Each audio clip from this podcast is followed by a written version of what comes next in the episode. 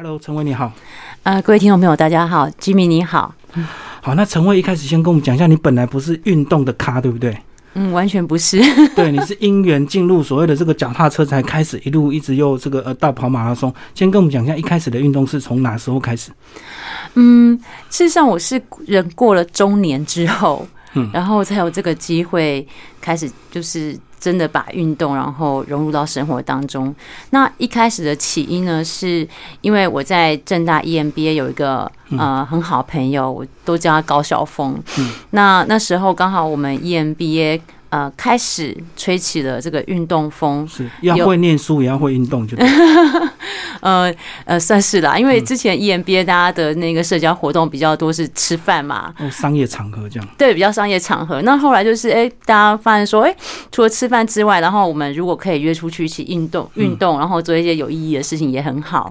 那所以那时候 EMBA 它有一个商管联盟，就是呃呃两岸三地 EMBA 的这一个呃朋友们，然后大家就。一起环岛，对，然后那时候就是我的呃这个朋友高晓峰，他是主办人，所以我就被他拐骗去参加活动，因为办活动人最怕就是没有人参加活动，所以他一开始找你纯粹就是凑人数嘛，因为就是人越。多越好嘛，对不对？对，因为那个时候我连车都没有，我怎么骑车环岛呢？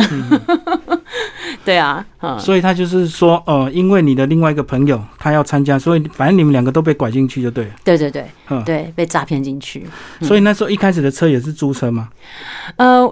一开始就是哦，我有意识说要去环岛，那总是要学着怎么样骑车嘛。所以那时候我们就有团练，就是在真正环岛之前，我们有一系列的这个团练活动。然后，所以那时候开始团练的时候，我的确是去租呃租车，就是合合并租一个捷安特的车这样子，然后开始练。然后那次，你知道才七应该。我我想应该二十多公里吧，我就已经是骑的要要死要活了。那种车状况都并不是那么好哎，因为都是休闲用的嘛。但是因为那时候嗯完全没有概念，你不会想说车子呃的状况跟你骑乘的你知道呃路程有什么样的关系？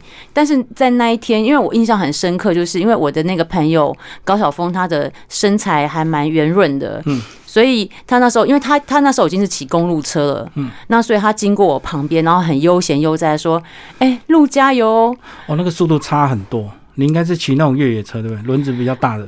嗯，我我已经不印象，反正我骑那台绝对不是公路车，所以那时候我的呃感受就是，你知道，就 impact 很强。我想说，天哪，这个男人。然后如此圆润的身材，嗯，从我旁边这样子，这么悠哉的悠哉的咻的过去，我想说，到底发生什么事情？你知道吗？就算我再没有经验，然后你知道，就是呃，之前就是也没有练过车，但是我的下场也不应该是如此。是啊，所以我在那我那时候就决定说，OK，待会团练完，我要去买一台车。嗯嗯嗯，然后马上一入手就是一台公路车嘛。对对对，可是是最低阶的公路车。嗯，现在还在用吗？还是后来有换高阶的？嗯，后来就呃，可是我那台公路车哦，它陪了我，就是呃，阳金三 P，然后环岛，然后双进五岭，就完成了很多事情之后，我大概在呃两哎两三年前才把它给换掉。嗯，他在陪陪陪我骑了大概两两年多才换它。嗯，所以真的是有被你这个善尽利用了，因为一般入门其实两三万真的是很入门款而已，对不对？对对对对，嗯，甚至要到五六万、七八万那种。更高阶或者是什么还要轻量的，有五十万的公务车，然后是因为很轻吗？它除了轻之外，就是它整个可能，比如说那个呃呃轮组啊，嗯，然后整个配备都是很很很强的。那那个在效能上面真的是有差啦，嗯，但是问题是说，嗯，不管那一个就是你的工具再怎么样差，事实上，我觉得人人自己本身还是最重要的。那，你都你都没有一开始想要先进入手那种电动脚踏车，我现在只想先骑个电动脚踏车，至少要骑的时候可以骑，要轻松的时候还可以这个，还可以加一点这个电的这个辅助这样子。嗯，我不会不会我我不会这样想啊，因为我会觉得说，反正就是去环岛嘛，因为那时候环岛你你不会想说哎去要要用什么电动的，因为那时候就想说哎，反正就是跟着大家。一起骑，然后我不要去掉落队，然后不要就是造成别人困扰就好了。然后所以，我就是如果说只有公路车，然后我真的把它给练得很熟的话，我觉得我自己应该是没有问题。嗯，不过团体的好处就是说，只要大家都这么骑的话，你只好跟上。那无形中就会激你的潜能就会被激发出来。那如果自己骑的话，可能骑不到十公里你就放弃了。呃，我那个时候呃入手公路车之后，我大概每天呃是凌晨三点半起床，嗯，然后去练车。然后那个时候就是一个人骑，可是我不会觉得说，嗯，怎么讲，就是很无聊啊，然后或者是练得很辛苦，就感受不一样的台北那种。微光那种清晨发现的那个台北的样子，你每天都会遇到很好玩的事情，很奇怪的事情，就是你会看到不同的颜色，嗯，不同的风貌，然后你会看到不同的人的活动形态。因为我都是会选择不同的桥，然后不同的地点，然后每对，然后每天去出发去不一样的地方。那所以我就觉得那个过程对我来讲，它是很探险，然后很很好玩的一件事情。嗯，然后所以我不会觉得孤单。而且那个时候，因为才刚开始运动嘛，对，然后突然觉得，哎，运动这件事情好像就是它，呃，带给我的一些身心状况的刺激是不太一样的，嗯，然后所以有很多一些内化的状态，它开始在改变，然后我很享受这样的一个改变，嗯。嗯，然后身体也慢慢感受到比较轻盈嘛。嗯，当然是有，我都不太想要去看之前的照片。然后耐力无形中也会增强，对对？对对对，嗯，我知道你说那时候骑在那个呃河滨车道，还发现很奇怪的事情，还发现有人养猪，对不对？对对，嗯，就是我们平常都不会去注意，可是可能在河滨的那个外围，可能就有人这边种花种菜，或者是养一些奇奇怪怪的东西，对不对？然后也有人就是拿着一早拿着大炮，就是去开始拍鸟，嗯嗯啊，对。所以那时候你是骑车感受到运动的一个风潮，那后来怎么样进入跑步？呃，我大概就是因为环岛之后，呃，我就真的开始就是运动这件事情在我生活当中呃发生作用力，对，然后开始融，就是开始，嗯，我就开始运动了，然后开始会去参加一些。嗯，挑战就像我刚刚跟你讲，比如说有一些自行车的一些呃赛事的挑战，然后就好玩，就跟着大家，然后一起去挑战自我。所以挑战这件事情，它就开始就是植入在我的嗯生活当中。然后你有透过运动的挑战，在职场上激发你的自信吗？嗯。我之前在职场上面，呃，我觉得我的我的个性当中原本就呃保有一种就是呃竞争性跟好胜心。那难怪念三个硕士。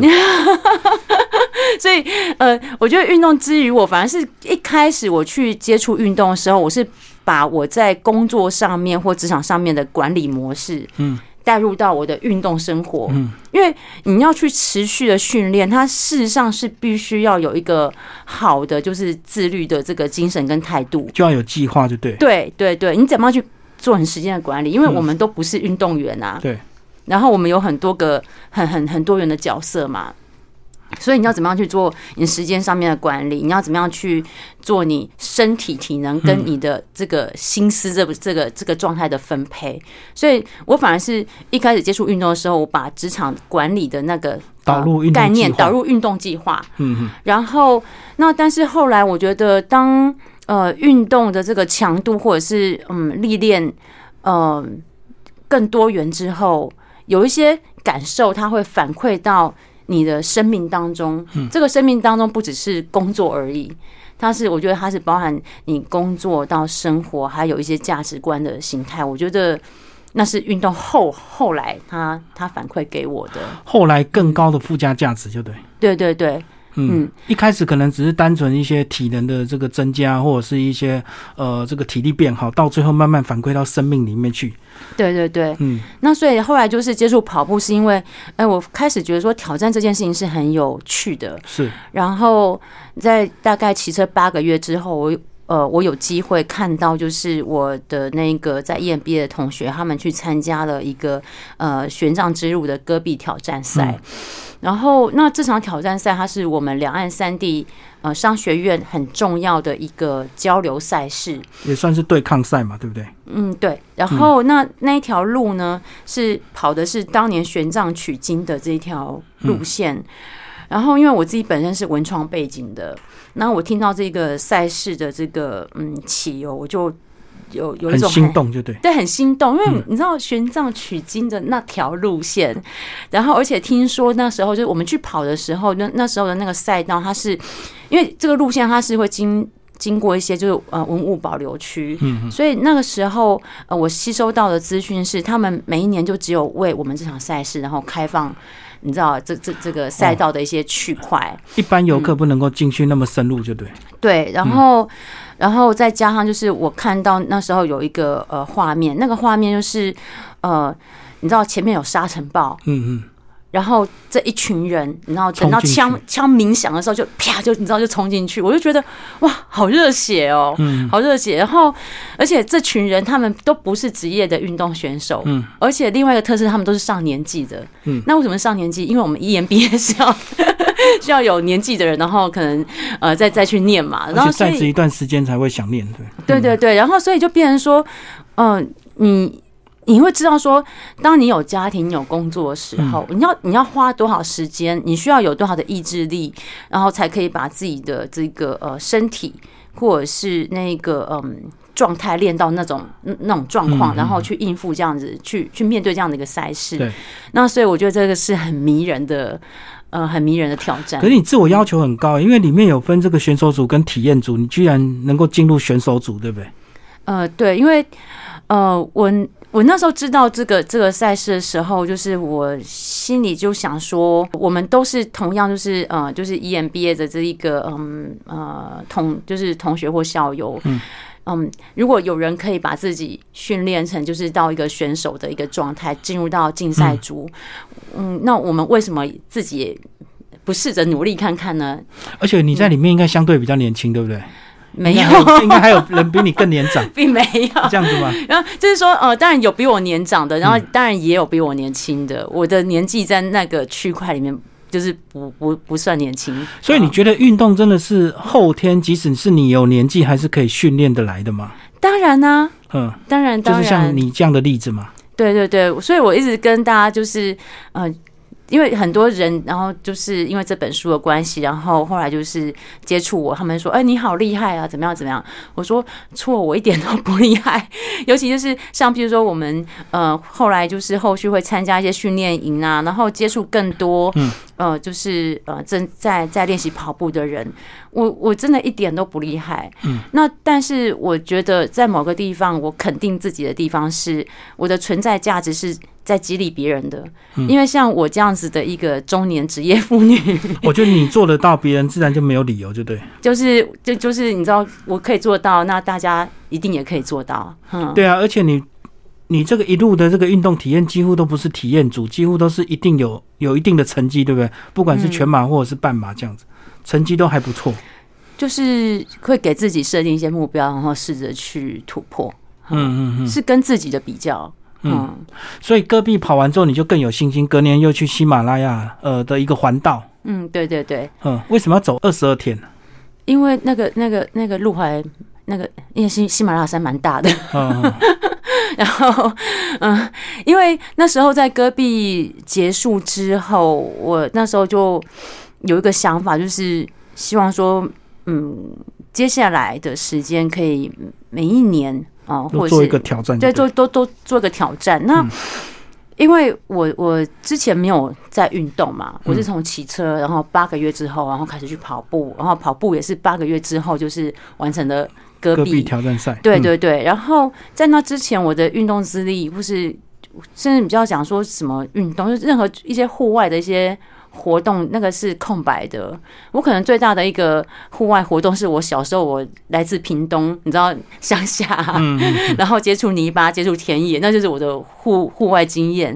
那但是在我的生活里面，在我的生活的线条或者是地图模式里面，没有没有没有户外这件事情。嗯，对，那所以后来就是呃接触运动之后，他对他他连接的就是我对于户外这件你知道的的这个哦向往，儿时的回忆把你勾起来了嘛？就是你会想要觉得说你想要多出去走走，嗯然后而且在走的过程当中，怎么样去结合，就是你可能运动这件事情。嗯，那所以我觉得爬山是一个很很直接的一个想法嘛，因为我对山这这个部分的经验也没有太多。嗯，我在去喜马拉雅山就决定要去走这个环道之前，我对于山的这个经验，就是那时候为了要去戈壁挑战赛，有去接触呃爬一次雪山的山训，这样子这样的一个状态。那后来就决定之后，呃，我这边就是有去请那个就是登山的教练，然后小胡子，对对，小胡子教练，然后呃，给给我指导，因为我觉得，嗯，我对于山是陌生的，对，然后我也还好，就是有有有请到他，因为后来他知道我的行程之后，他的确就是有特别特别的，就是。给我们指导，他说这个加强训练，对加强训练，因为他说我们这个行程不是开玩笑的。对他很讶异，说你们两个搞不清楚状况，两个人就要去爬这个呃喜马拉雅这样子。呃，应该是说，应该是说那个其中有一座山是岛峰，对，它是六千一百八十海拔标高，嗯，那因为六超那个六六千多海拔不是开玩笑的，那所以那时候他说，嗯，你们。需要就是比较有强度的一个训练。那我们我们事实上也也不是说搞不清搞不清楚状况，是我们应该说没什么经验，但是我们知道说，就因为我们没有经验，所以才需要去请专业的人员来训练我们，来训练我们。嗯，那所以我们嗯后来还是有准备的，然后才才过去。所以那趟还是很顺利嘛，跟你的这个伙伴的会评一样。呃，那。呃，我们很顺利，然后很愉快，然后而且很就是，当然这中间也是很辛苦。嗯，愉快是心理的，肉体是辛苦的。是因为达成目标的愉悦就对，但是整个过程是很辛苦的。没有那个山是真的很美。嗯嗯嗯，山是真的真的很美。然后，然后那你你说爬山那那种状况去爬，嗯，不辛苦那是。骗人的啊，对，然后所以那一定会辛苦，那辛苦很正常嘛。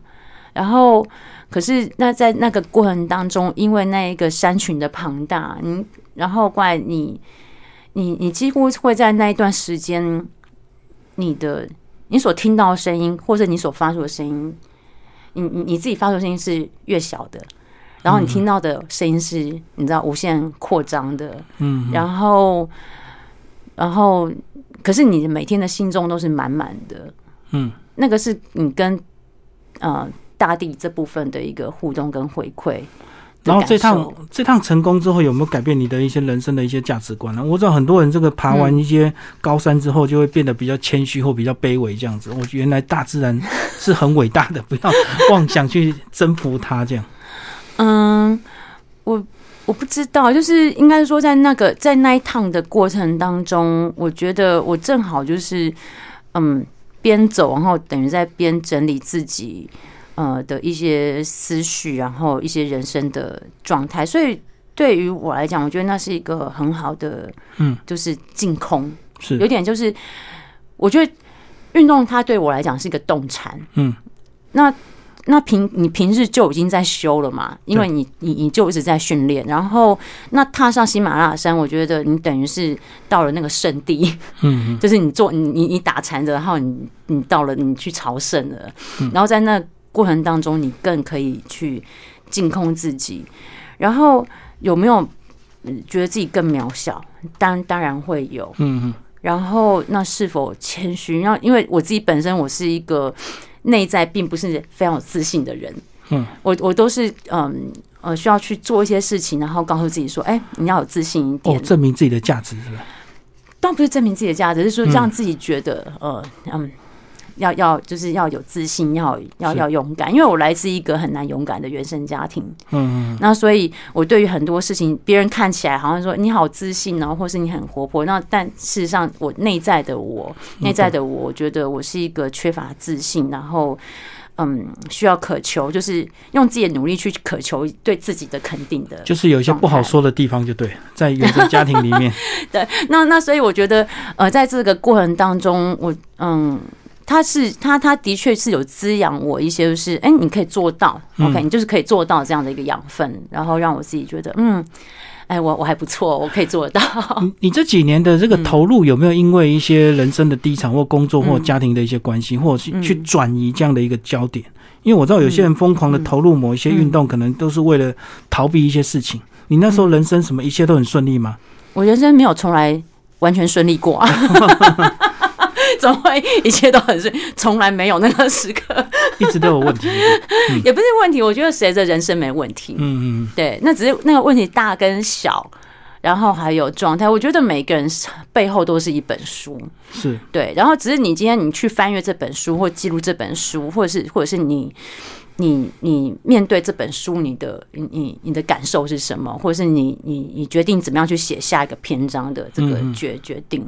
那所以对对对我来讲，对于我来讲，我觉得就连此时此刻，我的人生还是充满着你知道，就是呃变化啊，然后充满着就是你说他玩一切很顺利，我们并没有，嗯，就是不会因为你这个呃。得到很好的成绩，你人生就怎么样了？你还是回到本来，不可能，不可能，还是要回来原本的状态就对。不可能，我觉得，嗯，可是这也是人生美好的地方。是因为如果说你任何的呃，你前面的路就是顺的话，那你成长的机会在哪里？嗯嗯，你解决问题的能力在哪里？嗯，那所以我觉得，嗯，我觉得真正让我自己成长，或者是让我自己觉得呃有锐变的。时刻都不是在状况好的时候，对，都是在状况不好的时候。嗯，那但是，哎，你那段时间，哎哎，你知道出来了，哎，觉得，哎，嗯，你好像有一些些微调的改变，然后或者是一些你知道进步，那我觉得那就很好了，很奇妙的感觉。啊，对。然后内心有没有一些渴望给小孩子当做一些这个身教的？就是你身为一个妈妈，你做了很多看起来不可能的一个挑战，这样。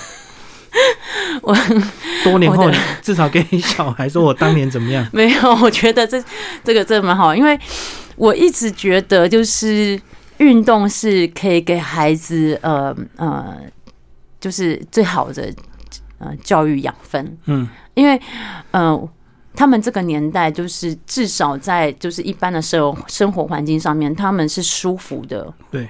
对他们有电视，就是你知道，就是电来的很容易嘛。嗯，有电视、电话，然后出去的，然后过来，然后出去又有车子，不不不再像是以前的的年代的状态。所以在这种所谓的物质舒服的状态之下，那什么样的一个磨练是可以去训练自己的心智呢？嗯，那所以我会觉得运动是一个方式。那我我我经常会约我孩子，然后就是跟我一起就是运动。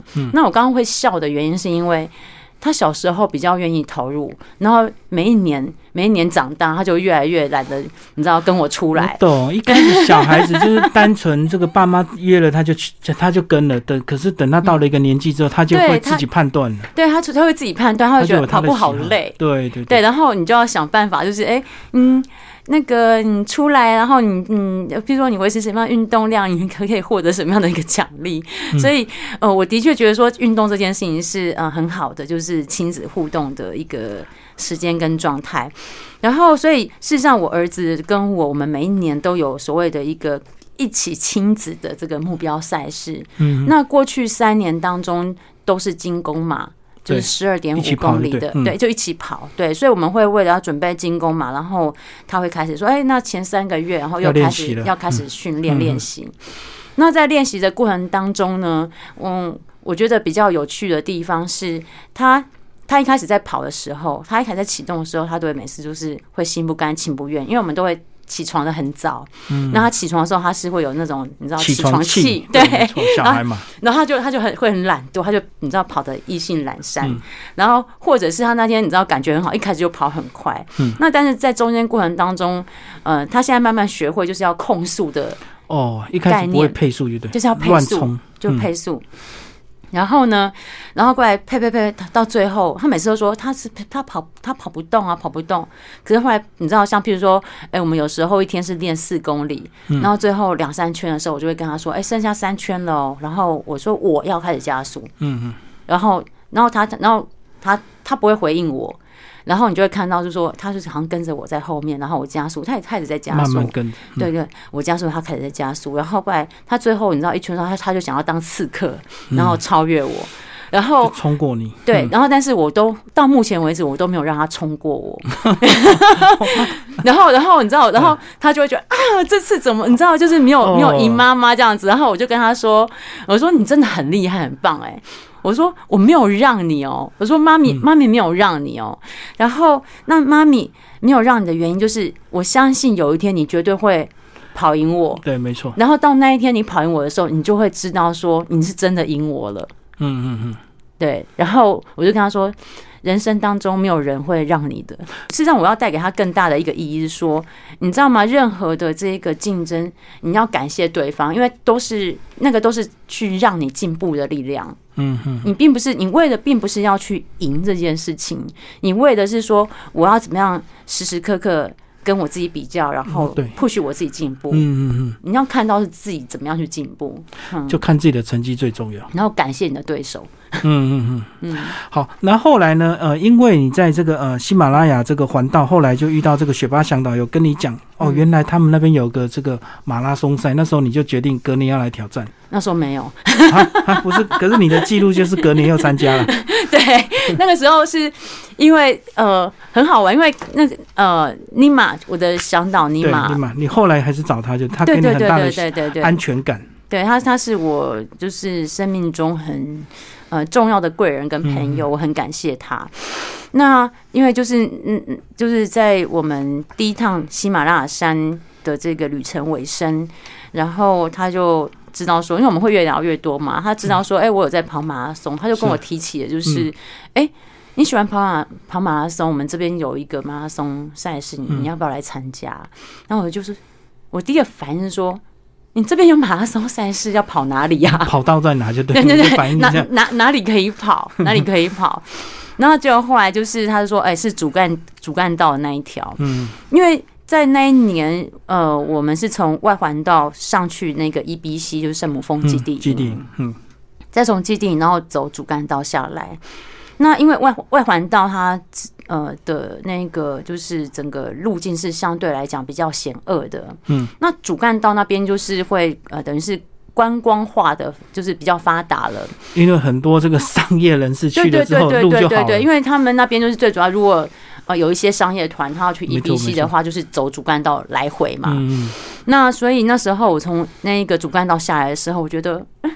很轻松啊，也也还好，你知道，似乎就是，嗯，这个我要跑，应该，嗯，可以来试试看。嗯，那但是问题是，那个时候我并我还没我还没有决定，我还没有决定。我是后来回来之后，大概五个五个月后吧，我才决定说，嗯，好吧，那我就来设这个挑战，我还要再。再再回去喜马拉雅山，然后挑战这一这个马是不是再回来的那几个月，这个山一直在呼唤你，对不对？你的 你的灵魂就会随时回到当下，你就很想再回去这样子。是是哎，因为我觉得那边那边有一种魔力，嗯，那边有一种魔力，然后然后我我我我我那时候心里面就很渴望，就是回到山的怀怀抱，我我喜欢那座山。嗯，对，我喜欢那座山，所以五个月后决定报名，就要开始更积极的训练跟准备嘛。因为毕竟是在呃四五千公尺跑马拉松，那更不一样。对，它的那个出发点在五千四海拔，中间最高的地方会到达五千五，然后最低的地方大概是在三千四百五左右。嗯，所以你呃在台湾怎么做训练？就是戴什么低氧面罩吗？就是它有一个就是模拟高海拔的那种，就是那种呃面罩，就戴下去之后，你的吸氧就变少就对了嘛。对对对，然后另外就是还是会有山训，嗯嗯，还是会有山训。然后那个时候就是嗯，我我有几个朋友，他们有在跑山的，然后那时候呃就是有有跟他们去跑，然后就是接接受一些山训，然后自己有一些呃关于核心啊或是激励。就是接力训练的安排，可最后你还是一个人去跑，你这些三训这些朋友都没有人跟你一起去，包括你第一次去的那个慧平，慧平没有再跟你去。慧平，慧平，慧平，他他就爬爬山吧。这个，但是我我我我觉得他他是可以去当加加油团的啊，因为那个时候因为要做这件事情，就是。很很很少有人像我，就一有就是你知道，隔年就直接又再去的啦。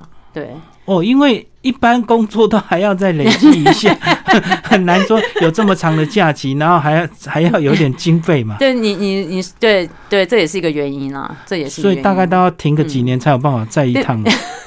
嗯，也还好，就是因为大家可能，譬如说去经历过呃，经历过这个这样的一个这个呃旅程之后，可能哎，明年是想要去玩不一样的东西。嗯嗯。那可是就对我来讲，我那时候就想说，哎，刚好就是因为嗯有有这个想法，那有这个想法，我我的状态是我比较想要在越最快的时间之内，然后去落实它，因为你不知道明天会发生什么事情。我懂懂。尽快达到目标就对，不要拖延。对，不要拖延。就是你有什么想法，就是嗯，制定计划，然后搞，然后确实执行。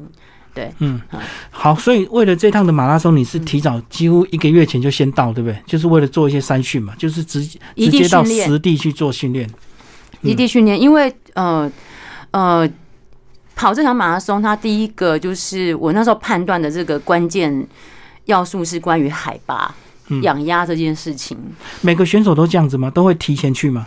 嗯，我算是提早蛮蛮早的，因为我是 pre solo 的选手。嗯，我不是因为这场马拉松，它事实上这家公司他们也有就是那种就是呃团，就是整个就是你可以去就是报名他们团，然后他们就是会整个他帮你训练，就就是整个旅程，然后直接就是然后异地训练，然后这样上去。那但是对我来讲，我觉得。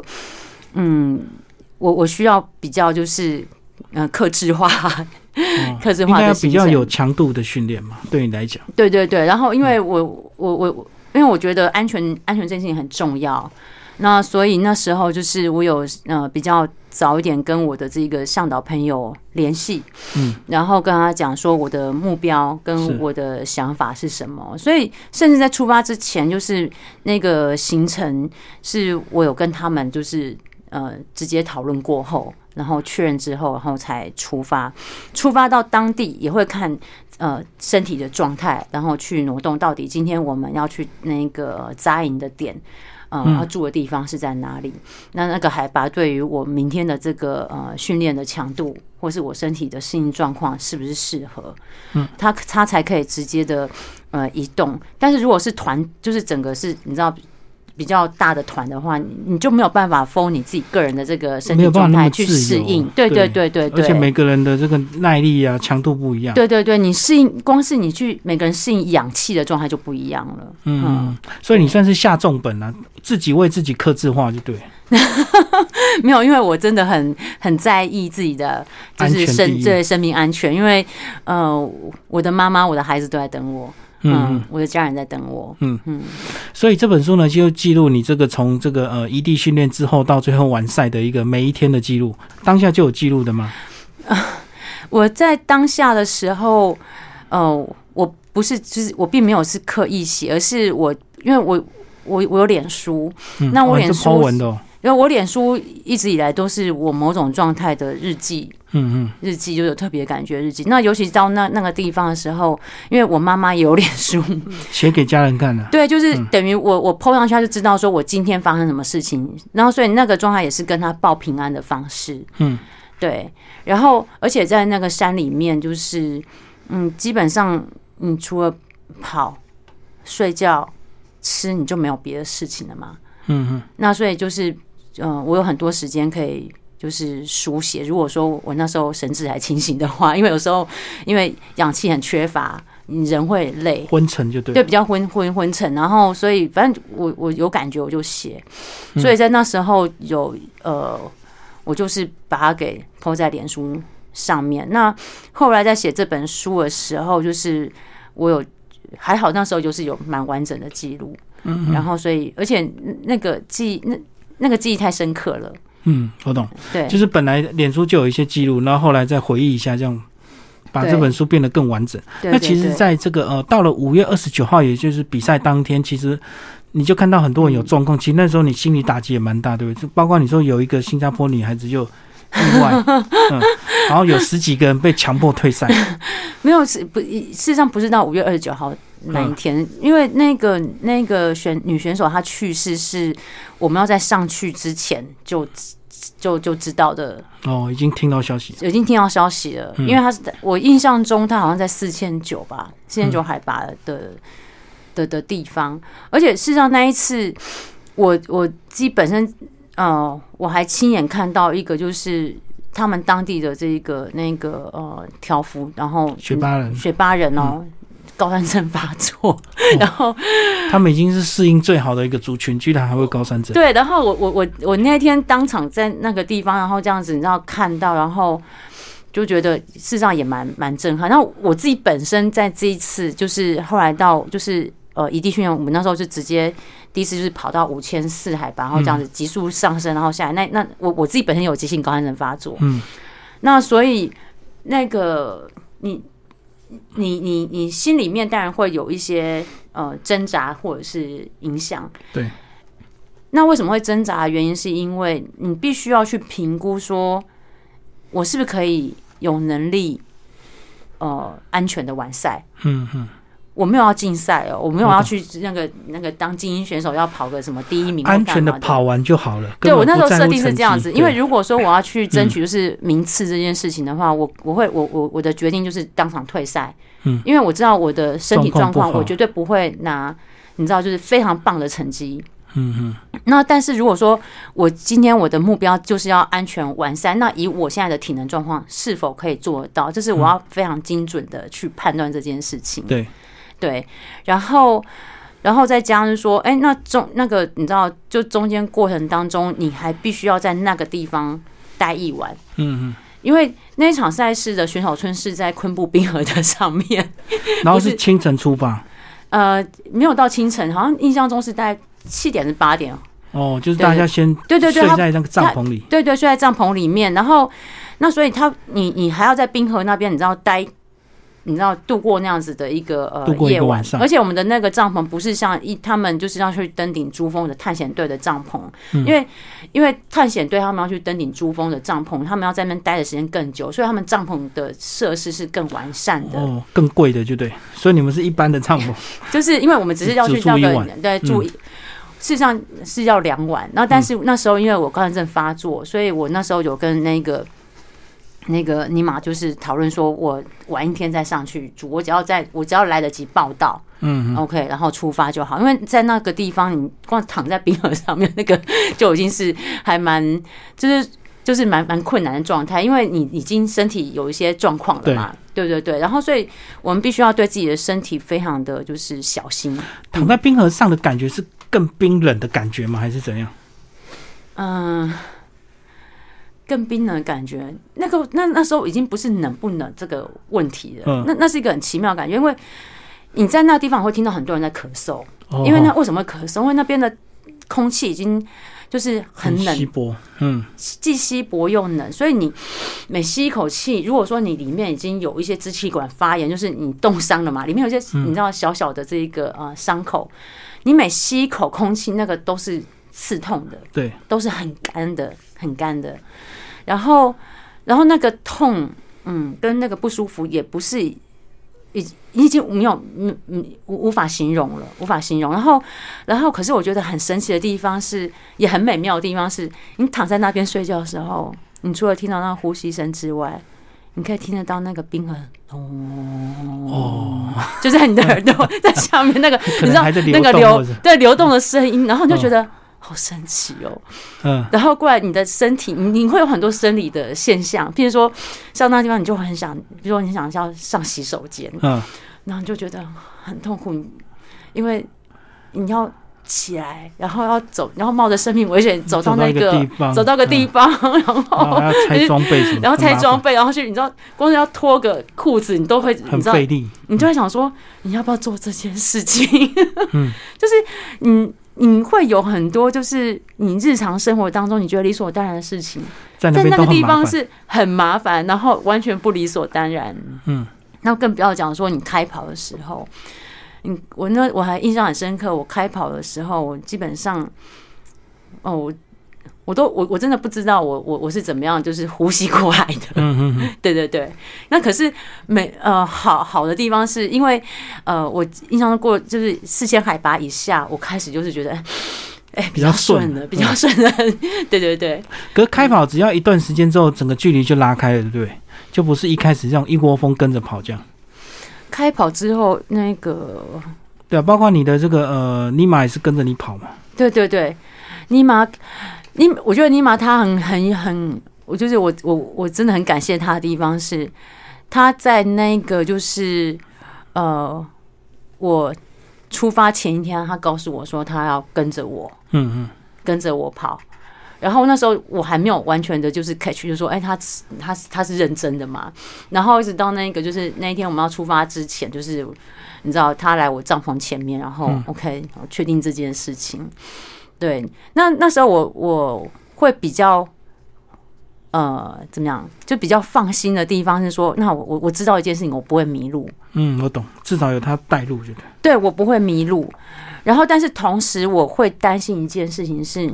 尼玛没有跑过马拉松哦，我不知道说，你知道爬山跟跑山这件事情是两码子事。我懂，他常常爬山，可是不一定能够跑山，就对。对对，那那是不一样的，不一样的状态。对对对，那所以，嗯，在那个在那那那个过程当中，在那个过程当中，就是因为哦，因为在前面你要跑，你你要你你你要跑，你也没有办法真的跑得很快，因为。越高海拔，它的地势是越险恶的。对。那但是问题是说，你呃，像譬如说，以我们来讲，我们有设定一个目标。像譬如说，我那时候设定目标，可能是我希望是下午大概四点之前能够抵达到终点。嗯。因为要不然天色就会变暗。所以你前面就是你身体再不舒服，你也不能够让自己太慢，拖延太久就对你不能太慢，你不能太慢。所以那个过程当中，你就是还是你知道，就是在在在你知道在跑，在行进的一个。一个状态，可是很好玩的地方是我印象当中哦，就是呃，曾经有一段路，我觉得我自己在跑，但是我看着尼玛在前面，他好像是用走的。哦，你觉得你在跑？我觉得我在跑，但是我看到他在走，然后可是那个是一个上坡啊，然后然后我就在我就我就跟尼玛在，你知道，就是说尼玛，我是不是现在开始变得很慢了？然后我说你那个什么那个我，因为我们对于每一个就是点，我们都有去设定那个时间，要几点要通过那个状态，我才可以达标嘛。然后我说现在现在现在那个时间是几点？然后我我我我现在大概落后多少是怎么样的状况？然后结果他就说你现在这边有稍微慢了一慢了慢了一下。然后他我听到他他跟我讲比较慢一点，我就会又要又更快。嗯嗯。然后所以前面的状态就是说，哎，我还。就是可能尼玛这边跟我就是那个速度是他可以应付的状况，可是到大概过了半马之后，过了半马之后，我是越来越快，嗯然后然后就等于你的身体已经调试好了。对，然后而且因为因为呃某某种状态，呃你会知道说，因为就剩下后面的那几公里嘛，那所以后剩下后面的那呃二十一公里，你会很清楚的知道说，哎，因为第一个你可以吸到更多的氧，对。然后，关键是我我也大概知道自己身体状况，嗯，然后那那时候就好像在玩扑克牌，最后就修狠嘛，就是嗯，就说了，就对对就说了，而且我我我我的下坡是比较强的，对我对于下坡比较不会害怕，对，然后所以我知道我自己的优势在哪里，然后我自己知道说，哎，我现在剩下的体能状况在哪里，嗯，然后过来另外就是，哎，我补给目前。呃，是还还有还有多少？所以这些东西对于我而言就是，哎，都都是充足的，所以我比较有把握。所以我后面我反而是就是那种速度是加倍的。嗯，那当速度加倍的时候，那时候反而是尼玛他他他会比较累一点。我懂，变成他在追你就对。他最后他你知道剩下时那个就是一段路，他原本就是他跑不下去，他叫我要那个就是自己跑自己跑。然后那个时候我我就停下来说，我想跟他一起进终点。嗯嗯嗯，对。其实你这样九个多小时的成绩，结果你有意外拿到亚洲第一吗？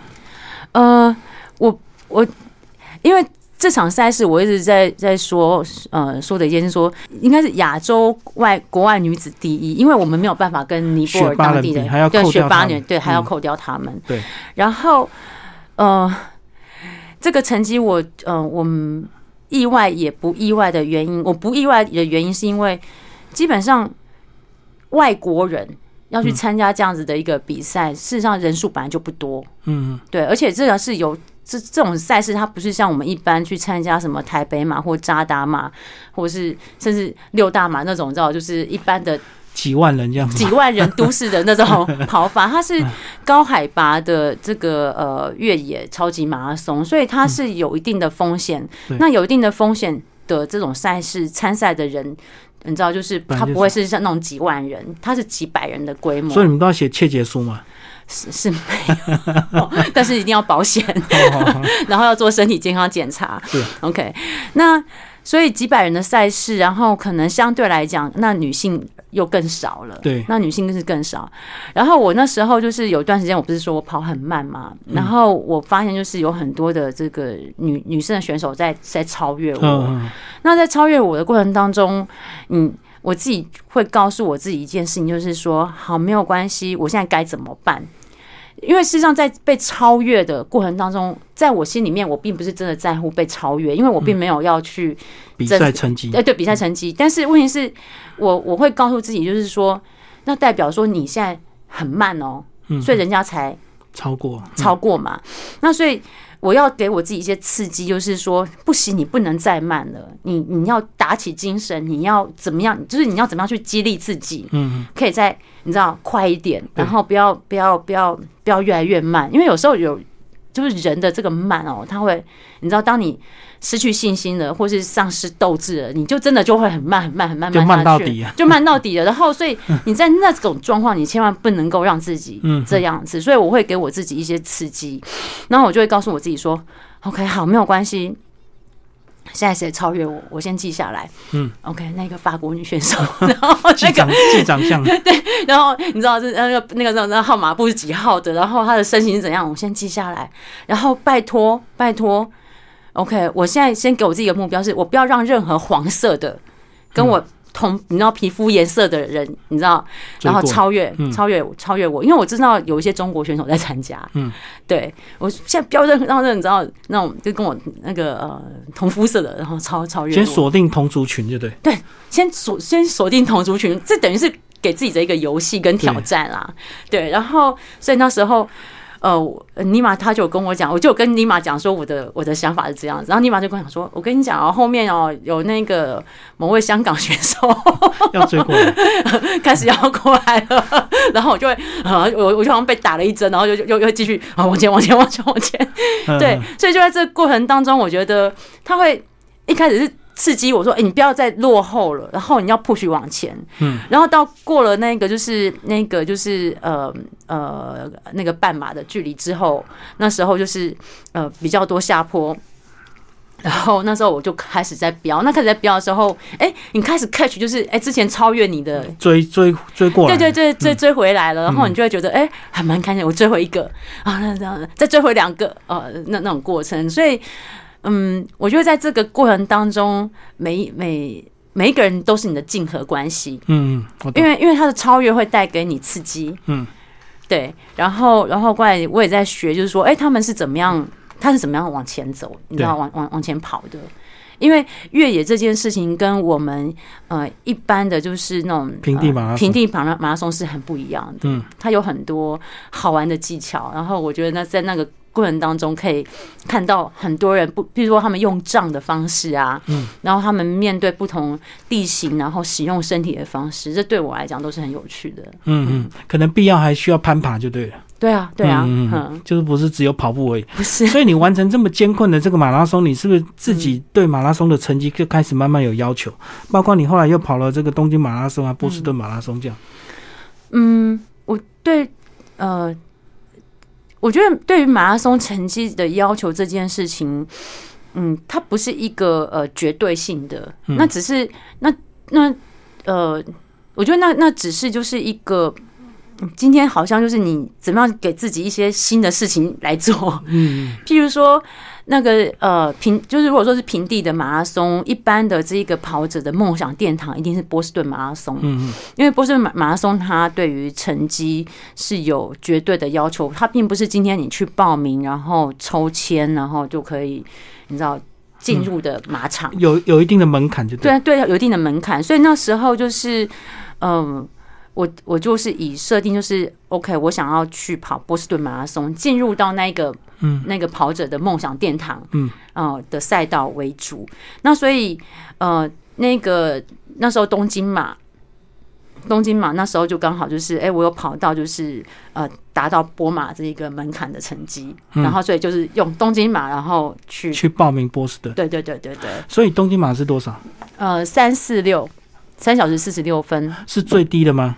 最低那个时候是我我以我的年纪啊，嗯，我记得是三三小时五十五分。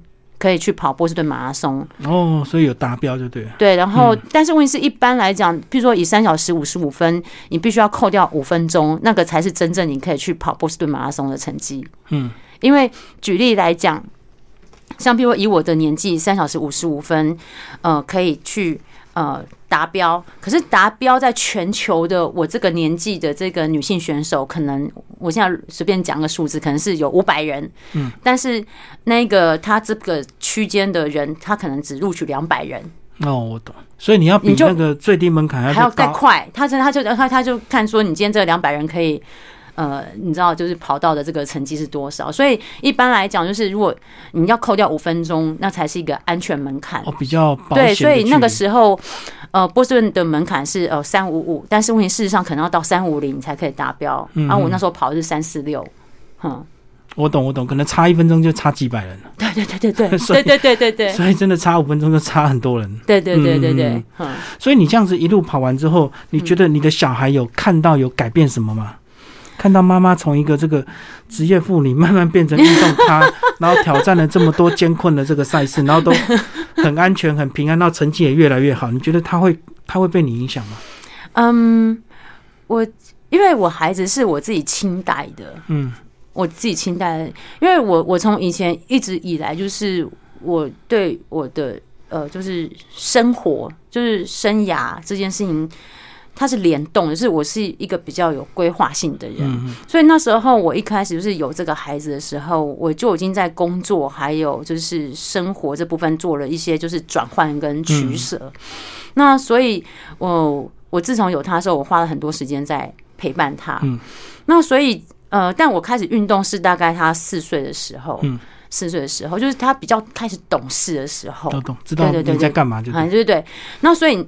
很好笑的是，他在去年他有写一篇作文，叫做《我的妈妈》。嗯，我的妈妈。然后那个他他介绍说我的妈妈，然后怎么样怎么样怎样。然后过来他说我的妈妈的职业是运动选手，所以他的他的印象，他以为我是运动在运动。对对对对对，他不知道说我在做做的事情是呃，就是确切的事情是什么。嗯然后那所以我觉得。这对于他，他你知道说运动对于他来讲，他不会觉得奇怪，因为在他的有认认知的时候，他就觉得，哎，妈妈一直在运动，就生活的一部分，这就是生活的一部分。但他现在又更大，他就会比较清楚知道说，哎，妈妈在 OK，那运动是至于我们是什么？那但我觉得我也很感谢运动，他带给我们家庭的这个呃回馈，因为呃因为我的关系，所以。呃，我的伴侣跟我的孩子，甚至就是我们全家人，然后也慢慢的有这个运运动的概念，嗯，然后也会全家一起去，比如说爬个焦山啊，然后嗯骑个脚踏车之类的，然后那做这件事情对于我们来讲，它是一个很好的这个情感的这个连接，对连接，嗯。嗯嗯，对。好，今天非常谢谢我们的呃陆成伟为大家介绍他的这个越跑越勇敢，然后大田出版，谢谢。谢谢谢谢 Jimmy，谢谢。